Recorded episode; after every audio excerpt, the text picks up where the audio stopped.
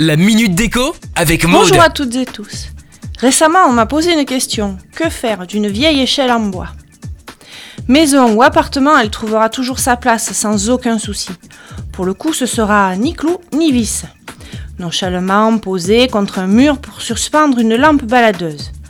L'originalité est de mise pour exposer ses plus belles photos. Dans la salle de bain, indispensable pour les serviettes. Les chaussures rangées efficacement, facile pour les chaussures à talons. Une façon originale et simple pour créer un mur végétal en intérieur ou en extérieur. Revenons à l'entrée. Deux échelles, une planche, un triangle et vous voilà avec de quoi accrocher les manteaux et disposer les chaussures. Votre séjour style campagne manque de lumière et bien détournez votre échelle en bois en suspension. Elle aura un charme fou.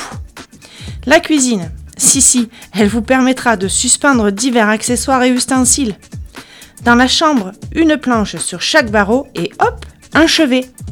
Le salon, un petit coin lecture suspendu à l'horizontale, voilà une petite étagère à livres.